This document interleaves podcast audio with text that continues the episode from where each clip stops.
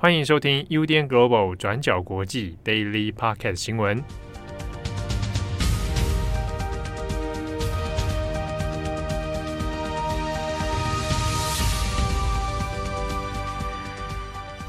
Hello，大家好，欢迎收听 UDN Global 转角国际 Daily Podcast 新闻。我是编辑奥，我是编辑惠仪。今天是二零二一年五月十一日，星期二。最近天气越来越热了嘞，真的很热也，是热到你走在路上会融化那一种。有这么热吗？有太热了吧？最近天气哦，一下子前因为前一阵子还有点阴阴湿湿凉凉，嗯嗯，啊，最近气温又开始升高，在这种时刻最容易感冒啊，大家要照顾好自己。对啊，最近像。我们就有同事酷酷少、咳嗽，对不对？哦，尤其在这个这个时间点咳嗽，真的，一来时机敏感了，啊，二来是说天气炎热的状态下咳嗽，真的蛮不舒服，而且好的满满的，对啊，因为我就想起去年的大概这个时候，再早一点吧，去年的二月我咳到吐血，你确定你真的没事吗？就就去年二月最敏感的时候，哎，对啊，对啊，我咳了快快要一个月哦，结果呢？结果我我就康复了，什么意思？你说咳到出血之后都嗯，我咳咳咳，对对对，咳到出血，然后还发烧，听起来完全就是武汉肺炎。你没有被带走吗？你怎么会没有被带走？我，我有强制被下班呐、啊，因为我在有点退烧不退烧的状态下，还在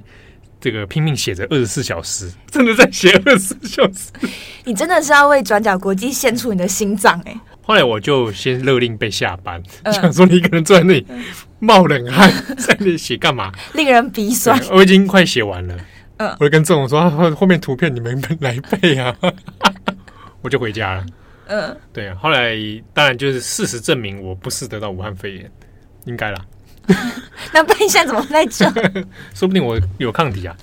好，所以总之请大家注意保重身体健康哦。好，今天十一号星期二，我们先来讲几个。更新几个国际新闻啊，有两个我们跟昨天是来延续的，嗯，一个就是昨天美国输油管的这个事件。好，那我们昨天有讲到说，呃，他是被骇客集团所进行那个勒索病毒嘛？对，那现在犯人已经有所承认了，那就是今之前所怀疑的 DarkSide 这个团体哦。那大赛呢，在自己的官方网站上面有发出声明，虽然一开始我觉得骇客集团有官方网站这件事情让我觉得有点。不知道莫名的幽默感，就是总之他们在网官网上面发布了声明，就是说，呃，这个事情是他们所发动的。但是呢，诶，有趣的点在于，他们说他们一开始并不是想要制造这么大的混乱，他只是想要钱而已。啊，他就强调说，他们要做的只是勒索，他们只是想要得到这个赎金而已，并没有想说。演变成这么大的紧急状态的混乱或者断油危机等等哦，这个说法当然是，呃，大家还会有点疑虑啦，哈，因为攻击这个 Colonial 的这个这么大的输油管公司，难道会没有计算到后面产生的效应吗？好，但总之现阶段他们是先做这样的说明。不过呢，具体的犯案细节以及那到底勒索多少钱？啊，这个部分就没有得到太多的说明哦。那已知呢，他们至少从这个资料入侵里面夺得的资料有超过一百 GB 的内容。好，那相关的细节后续还在调查当中。好，那同时呢，大家可能在意的是说，那接下来管线的恢复运作状况的时间表。那根据官方的说法，目前预计是在这个周末。大致上，绝大多数的管线都能够恢复运作哦，但不是百分之百。好，那回过头来，这个 DarkSide 的组织团体呢，它的背景如何，其实也是蛮神秘的哦。那之中也有人怀疑说啊，它好像可能涉及到俄罗斯啊，涉及到其他国家的一些骇客啊。那当然，这个细节其实并不是那么清楚。不过呢，像 DarkSide 这样的团体里面，他们除了自己主动发动攻击之外，他们有时候也会做一些类似。专业委托服务啊，比如说今天会议想要入侵某个网站，他可能想要入侵某个公司，那他可以委托这个大赛来进进行这样的类似佣兵啊，我雇请大赛来做这样的事情，或者由他们来提供一些技术啊，提供一些勒索病毒。那这几年其实，在国际新闻上面，其实有时候就会看到一些类似的手法啊，比如说某间民间的公司，它被勒索病毒。进行攻击之后呢，然后要求就是你要付赎金啊。像去年，如果我没记错，应该是二零二零年，就有像是日本的那个很大的游戏公司 Capcom，他就被勒索病毒攻击，然后拿到了他很多公司还没有发表的机密资料，那用这个方式来威胁对方。好，那之前还有波兰的游戏公司 CD Projekt 也是被这样的方式啊泄出了很多的内部资料啊。那就有些民间公司会选择来付钱了事，那有的就是选择那我就不要付钱啊，那资料被人家泄露这样子等等。好的，那下一个我们再来看一下印度的疫情。对，之前有跟大家提到说，就印度的疫情状况还是非常严峻的。那确诊的人数呢是不断创下纪录。那截至五月九号为止，印度单日的新增病例呢是有稍微下降的，从过去几天的四十几万下降到了三十六万。总确诊的病例目前是来到了两千两百多万。那尽管数字是稍微下降了，但是当地的疫情状况并没有因此有得到舒缓，当地的火葬场或者是医院都是还是人满为患的状况。那就在昨天五月十号的时候，在印度北部的恒河河岸上，就发现了大概有四十具被冲上岸的遗体，甚至也有一些媒体是说，被冲上岸的这些遗体不止四十具，而是一百多具。但是目前并不清楚这些被冲上岸的遗体是不是全部都是确诊患者。不过就现况的判断来看，这些被冲上岸的遗体呢，因为在水里面已经泡了很多天，所以已经呈现一个肿胀的状态。那有一些遗体甚至还是是被火化到一半的，所以当地的人就觉得说，很有可能这些遗体都是确诊患者。那目前呢，当地的官员就已经指派相关的单位来处理这些遗体了。那重点也在于说，为什么这些遗体会出现在恒河里面？当地人在接受采访的时候就表示说，目前呢是因为火葬场已经不堪负荷了，所以当地人也找不到木材的原料，所以也没有办法起火。而且对于贫穷的家庭来说，他们根本也没有办法负担这些比较昂贵的丧葬费用，因此到最后在走投无路的情况下，只好把亲人的遗体就是放到河里面。那这一边呢，随着印度的疫情是持续，呃，还是很严峻的状况。印度的邻国尼泊尔其实也是有开始受到影响了。我们这边也跟大家更新一下尼泊尔的疫情状况。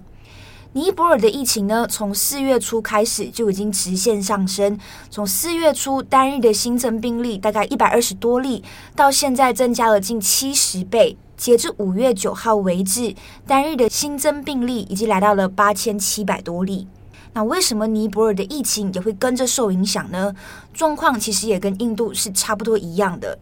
尼泊尔在疫情开始趋缓、比较舒缓的时候，民众也就开始松懈下来了。他们参加了群聚活动，但是在参加群聚活动的时候，又没有做好防疫措施，也没有戴好口罩。那甚至呢，有部分的尼泊尔民众还在四月的时候跑去参加在印度的大壶节。那这个大壶节呢，当时候在印度预计会吸引超过一亿人次参与。那尽管印度政府在当时候有发布了防疫措施，但是我们可以看到的是，这么大规模的人潮，你即便有防疫措施，那基本上是形同无效的。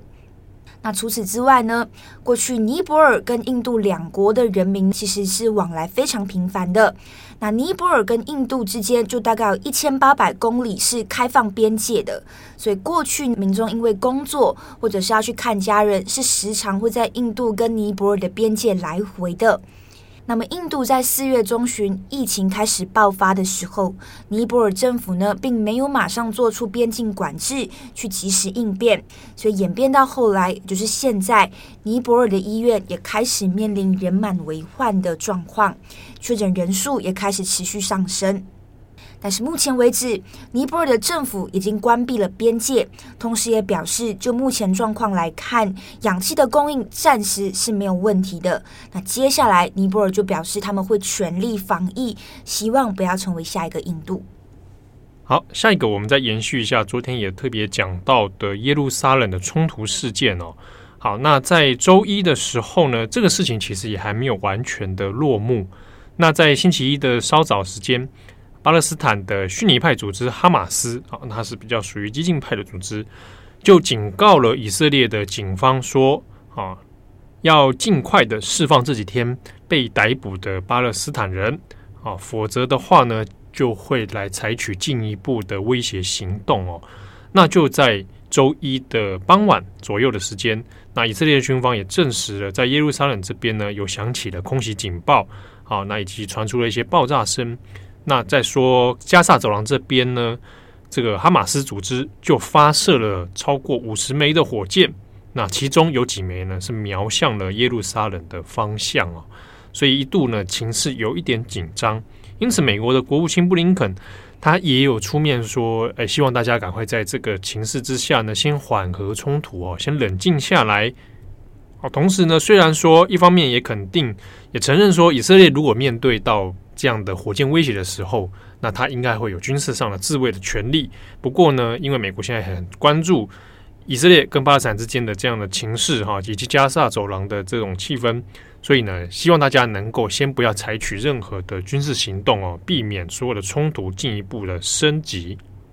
好，那同时巴勒斯坦方面呢，现在巴勒斯坦的自治政府，虽然在第一时间是说以色列应该要为这个冲突来负起全部的责任哦，而且他也表态说，哎，我支持这个在阿克萨清真寺的所有巴勒斯坦人们。好，不过同时呢，他其实也没有采取更积极或进一步的嗯更多的表态或行动哦。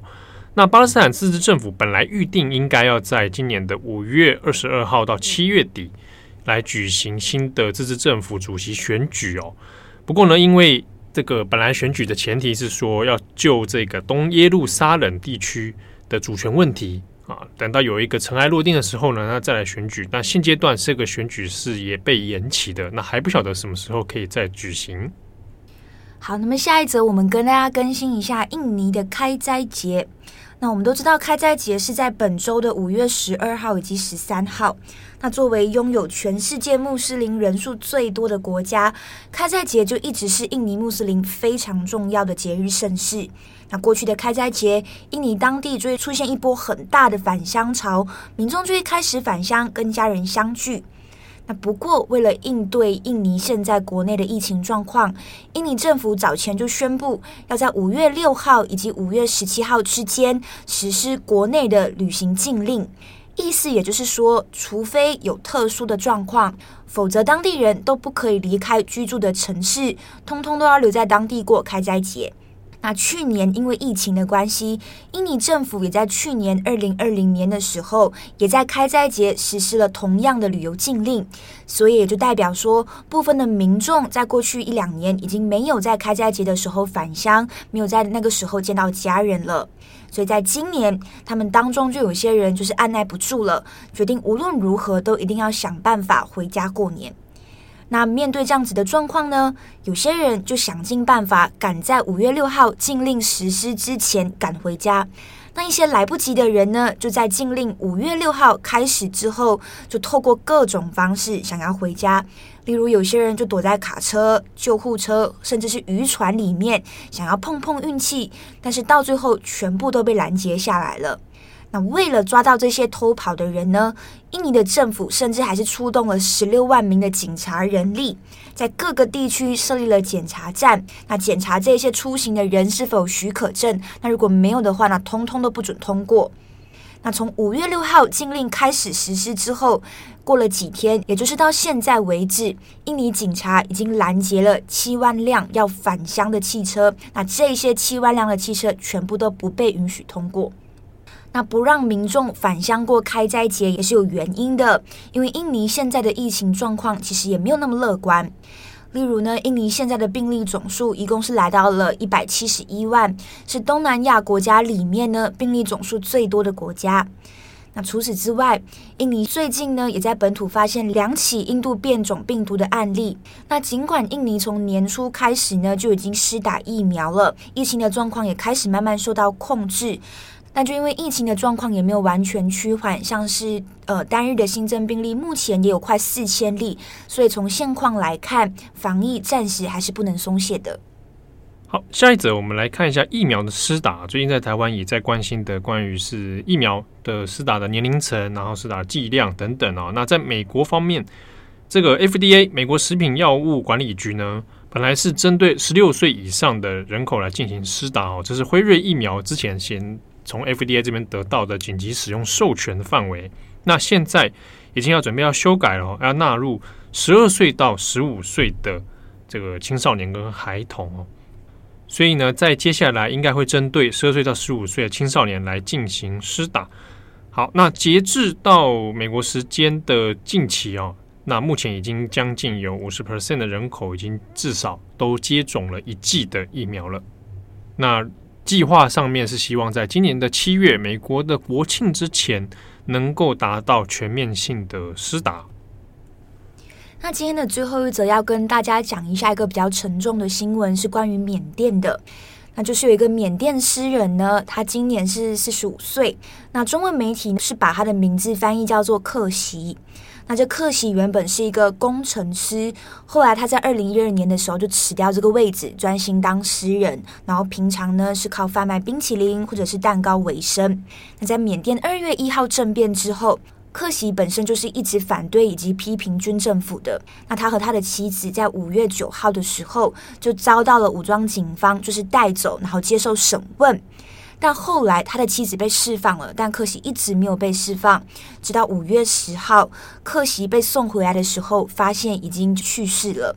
但很令人难过的事情是。遗体在送到他妻子面前的时候，也被发现克席的部分内脏器官是已经被摘除的状况，所以外界就猜测他其实遭到缅甸军方虐待，甚至是毒打，那才会发生这样子的事情。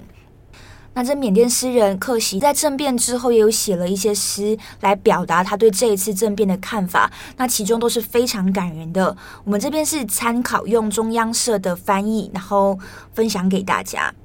像是克席呢，曾经就写下这么一个句子，他说：“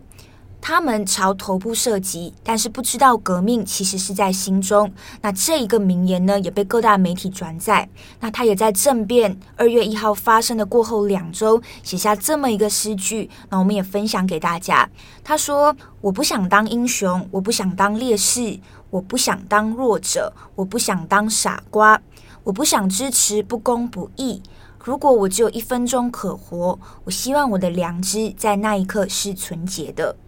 那大家可以看到，其实不只有这个缅甸诗人，那过往呢被缅甸军方抓走的，不管是平民或者是知名人士都好，他们在狱中都很有可能是遭受被毒打，甚至是被虐待的情况。那到目前为止，缅甸的示威跟抗争其实还是有在持续进行的，相关的罢工，也就是不合作运动，其实也有陆陆续续在各个城市里面发生。那昨天也有跟大家提到说，现在缅甸成立的新政府——民族团结政府，自己也成立了人民国防军，要跟军政府来做对抗。所以后续缅甸的情况形势会怎么演变？如果有最新的消息，我们也会再跟大家更新。好的，以上是今天的 Daily Podcast 新闻，感谢大家收听，我是编辑七号，我是编辑会议，我们下次见，拜拜。感谢你的收听。如果想知道更多资讯，请上网搜寻 UDN Global 转角国际。